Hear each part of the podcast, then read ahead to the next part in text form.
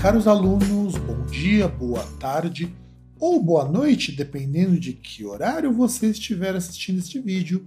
Eu sou o professor Fábio e vamos a uma leitura e comentários sobre o conto do Dia que Explodiu uma Bata-Bata, do Mia Couto, da mesma maneira também comentando alguns aspectos da narrativa e revisando alguns conteúdos relacionados à estrutura do conto, estrutura da narrativa e tudo mais. Eu recomendo que vocês também assistam os outros dois vídeos, o meu conto de Maupassant do Monteiro Lobato e a Caolha, da Júlia. Eu sempre esqueço o nome dela. Da Júlia Lopes de Almeida. Eu até ia falar Júlia Alves de Almeida, mas Júlia Lopes de Almeida.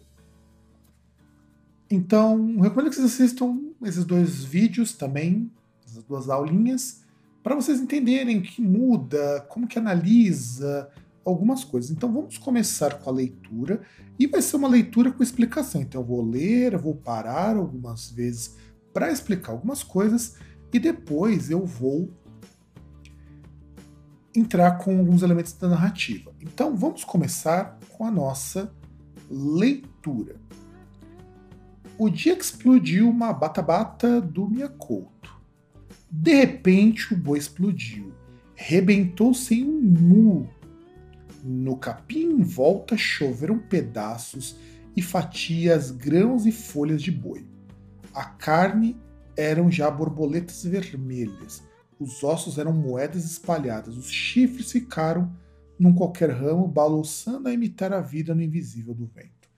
Então ele começa a descrever aqui que o boi explodiu. E vale a pena citar uma coisa que eu falo um pouquinho do Monteiro Lobato. Sempre que vocês forem fazer uma leitura literária, é interessante que vocês pesquisem o contexto histórico, o contexto em que foi produzido. Ajuda com a análise, não quer dizer que você precise dele. A obra ela é suficiente para falar por si só. Porém, o contexto e ver um pouquinho sobre o autor quebra um baita de um galho.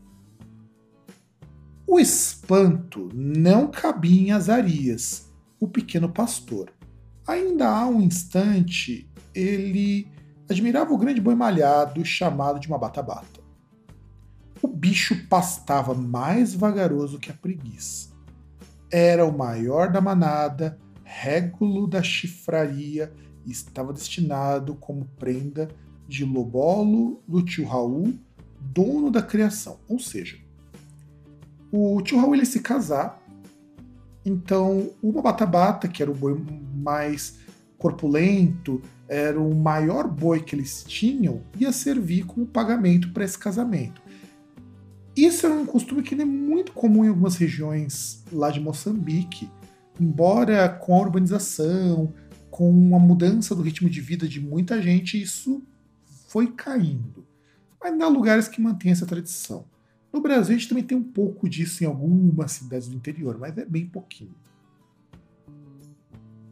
Azarias trabalhava para ele desde que ficara órfão.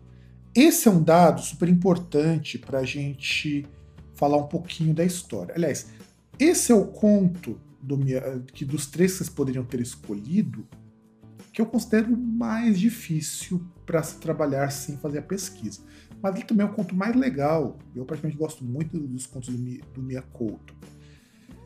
Então ele já está dizendo que o Azarias é um menino órfão. Então ele mora com o tio e mora com a avó, que vai aparecer um pouco mais para frente. Então, o menino, bati até a mesa, bom aqui na mesa, o menino, ele não tinha pais, os pais morreram. Por que, que os pais morreram? Mais para frente, isso fica subentendido que os pais do Azarias morreram na guerra. Esse é um dado importante que você que vocês podem pegar analisando o contexto ou indo um pouquinho mais para frente na narrativa, isso vai ser deixado implícito. Desapegava antes da luz para que os bois comessem o cacimbo das primeiras horas, ou seja, ele levantava muito cedo ele levantava quase no começo da manhã para que os bois pudessem pastar. Olhou a desgraça. O boi poeirado, eco de silêncio, sombra do nada. Deve ser foi um relâmpago, Olha bem essa construção.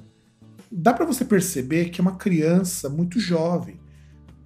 Aqui não fala qual que é a idade do Azarias, mas pela forma como o Miyakoto mostra o pensamento dele, deve ser foi um relâmpago. Ele não tem noção do tempo verbal. Quer dizer, deve, deve, deve ter sido, a gente como adulto falaria, deve ter sido um relâmpago.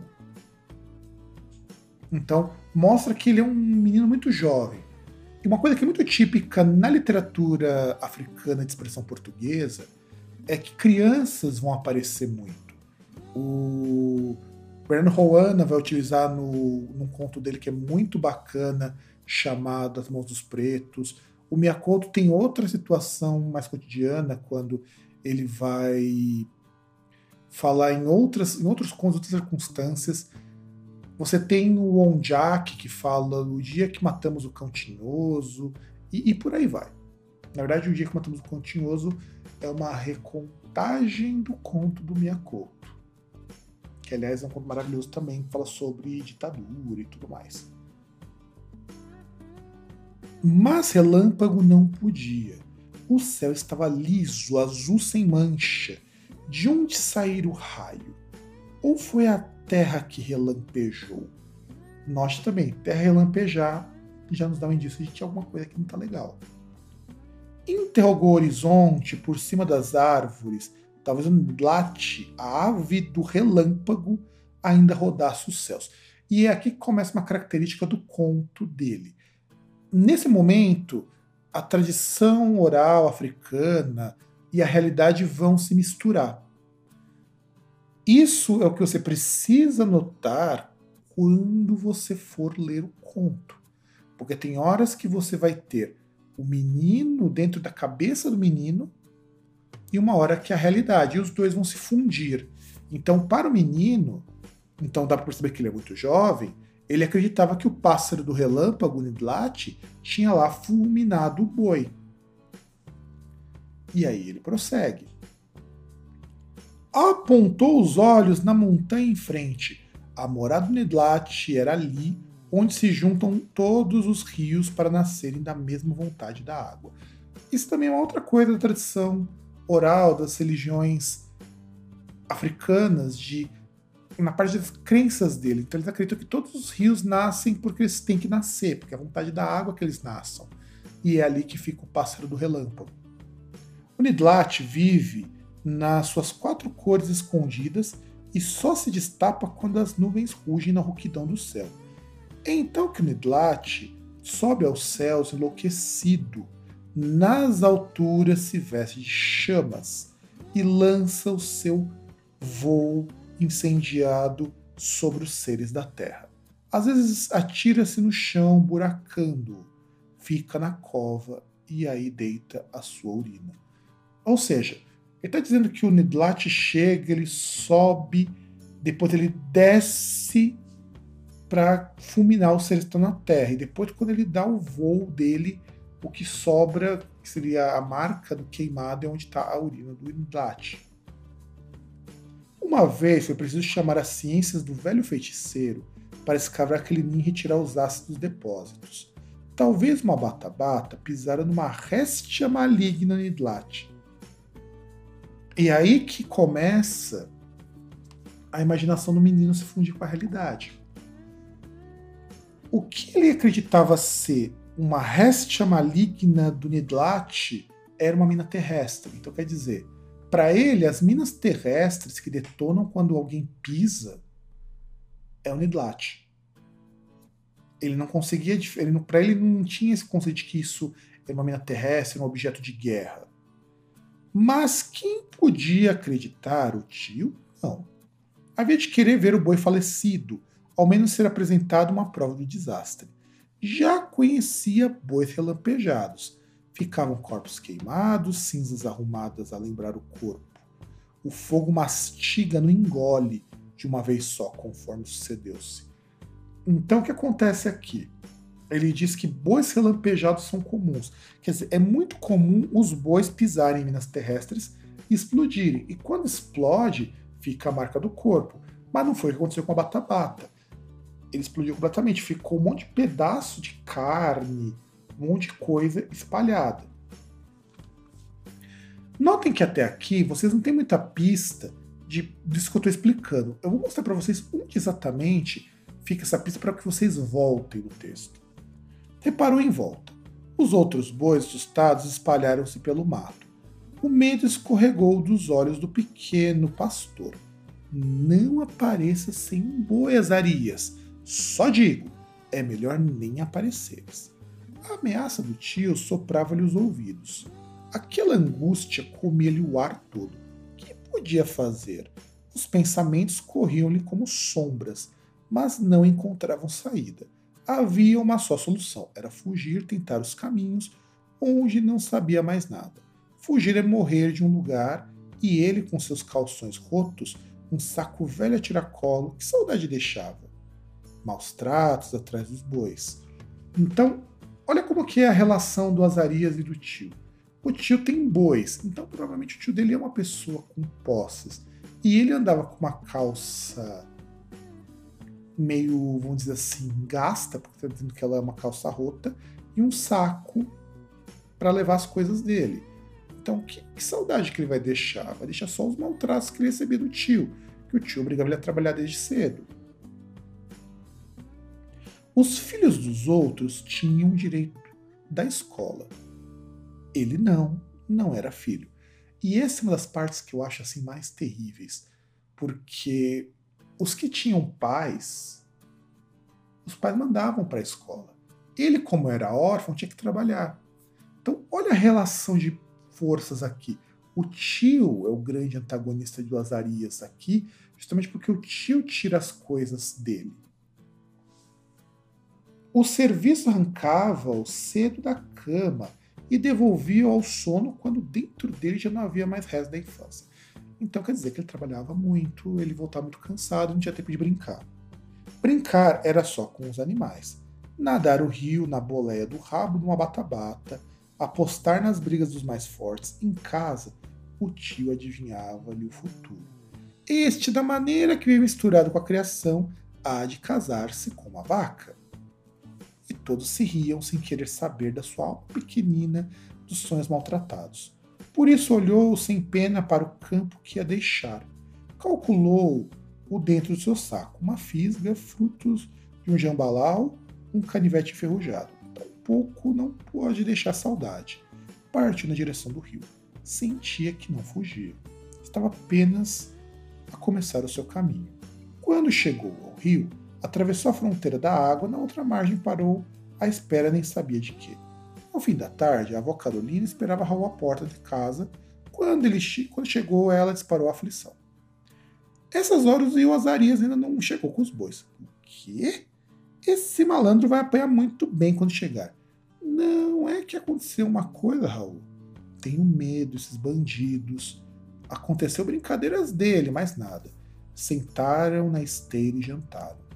Falaram das coisas do Lobolo, preparação do casamento. De repente, alguém bateu a porta, Raul levantou-se, interrogando os olhos da avó Carolina. Abriu a porta. Eram soldados. Três. Boa noite, precisa de alguma coisa? Boa noite, vimos, é, vimos comunicar o acontecimento. Rebentou uma mina esta tarde. Foi um boi que pisou. Agora esse boi pertencia daqui. Então, olha só. É nesse momento que você percebe que o boi, uma bata-bata, pisou numa mina terrestre.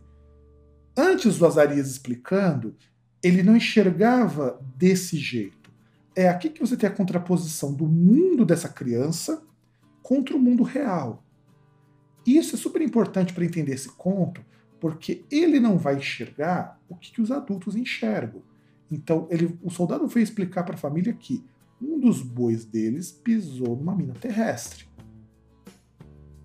E eles conseguiram identificar que o boi era dali.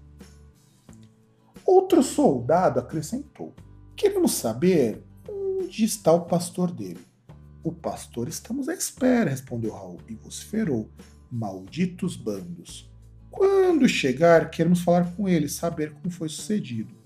É bom ninguém sair na parte da montanha. Os bandidos andaram a espalhar minas neste lado. Então, É, quando ele coloca aqui os bandidos, são soldados, os soldados que puseram minas terrestres, porque aqui vale uma observação. Se você fizer uma pesquisa, vai descobrir que depois da independência rolou uma guerra civil lá em Moçambique.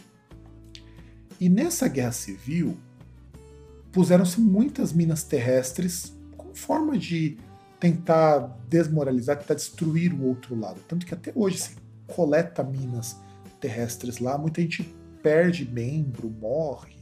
Então é uma coisa que é muito recorrente lá em Moçambique ainda. Como se não bastasse, nessa guerra civil, ela deixou muitos órfãos. Tem até um outro conto do Miyakoto, não vou lembrar agora o nome, que fala justamente disso também, dos órfãos da guerra e tudo mais. Então, no caso dos soldados, que os bandidos que a qual se refere são as pessoas que estão guerreando contra o governo. Por isso que tem essa questão da guerra civil. Mas se você não pesquisar, também não tem problema. Não tem problema de você achar que são bandidos. Para efeitos de narrativa, não faz muita diferença, mas ajuda a entender algumas mensagens. Despediram. Raul ficou rodando à volta das suas perguntas. Esse sacando as arias onde foi? E os outros bois andariam espalhados por aí? Avó, eu não posso ficar assim. Tenho que ir ver onde está esse malandro. Deve ser talvez deixou nada afugentar-se. É preciso juntar os bois enquanto é cedo. Não podes, Raul. Olha os soldados o que disseram. É perigoso. Mas ele desouviu e meteu-se pela noite. Mato tem subúrbio? Tem. É onde as arias conduziam os animais. Raul, rasgando-se nas micais, aceitou a ciência do miúdo. Ninguém competia com ele na sabedoria da terra. Calculou que o pequeno pastor escolhera refugiar-se no vale. Chegou ao rio e subiu as grandes pedras. A voz superior ordenou: Azarias, volta, Azarias. Só o rio respondia, desenterrando a sua voz corredeira. Nada em sua voz, nada em toda a volta, mas ele adivinhava a presença oculta do sobrinho. Apareça lá, não tenhas medo, não vou te bater, juro jurava mentiras. Não ia bater, ia matar-lhe de porrada quando acabasse de juntar os bois. Enquanto escolheu sentar, está tudo escuro. Os olhos, habituados à penumbra, desembarcaram na outra margem. De repente escutou passos no mato, ficou alerta. Azarias? Não era. Chegou-lhe a voz de Carolina. Sou eu, Raul. Maldita velha que vinha lhe fazer atrapalhar só, ainda pisava na mina, arrebentava-se pior, estourava com ele também. Volta para casa, avó. O Azarias vai negar de ouvir quando chamares. A minha de ouvir. E aplicou sua confiança chamando o pastor. Por trás das sombras, uma silhueta deu aparecimento. És tu, Azarias. Volta comigo, vamos para casa. Não quero, vou fugir. O Raul foi descendo, gatinhoso, pronto para saltar as goelas do sobrinho. Vai fugir para onde, meu filho? Não tenho onde, avó. Esse gajo vai sol, vai voltar, nem que eu lhe chaboqueie a partir dos bocados. Precipitou-se a voz rasteira de Raul. Cala-te, Raul. Na tua vida nem sabes da miséria. E voltando-se para o pastor. Anda, meu filho. Só vens comigo. Não tens culpa do boi que morreu. Anda ajudar o teu tio a juntar animais. Não é preciso, os bois estão aqui perto comigo. Raul ergueu-se desconfiado. O coração batucava-lhe o peito. Como é? Os bois estão aí? Sim, estão. Enroscou-se o silêncio. O tio não estava certo da verdade de Azarias. Sobrinho, fizeste mesmo? Juntaste os bois? A avó sorria pensando no fim das brigas daqueles os dois. Prometeu um prêmio e pediu ao miúdo que escolhesse. O seu tio está muito satisfeito. Escolhe. Há de respeitar-te o teu pedido. Raul achou melhor concordar com tudo naquele momento. Depois emendaria as ilusões do rapaz e voltaria as obrigações de serviço das pastagens. Fala lá o seu pedido. Tio, próximo ano posso ir à escola? Já adivinhava. Nem pensar. Autorizar a escola era ficar sem guia para os bois, mas no momento pedia fingimento e ele falou de costas para o pensamento, ou seja, ele estava mentindo. Vais, vais. É verdade, tio. Quantas bocas tenho, afinal? Posso continuar a ajudar nos bois. A escola só frequentamos da parte da tarde. Está certo, mas tudo isso falamos depois. Anda lá daqui. O pequeno pastor saiu da sombra e correu o areal onde o rio dava passagem. De súbito deflagrou um clarão, parecia o meio-dia da noite. O pequeno pastor engoliu todo aquele todo vermelho. Era o grito do fogo estourando. Nas migalhas da noite, viu descer um Dlate, a ave do relâmpago quis gritar. Vens pousar quem, Dlate? Mas nada não falou. Não era o rio que afundava suas palavras. Era o fruto vazando de seus ouvidos, dores e cores. Então, vamos, vamos comentar o que acontece. O que Azarias fez aqui? Ele pisou na mina. Pisou na mina terrestre. Os guardas ali avisaram que tinha mina terrestre.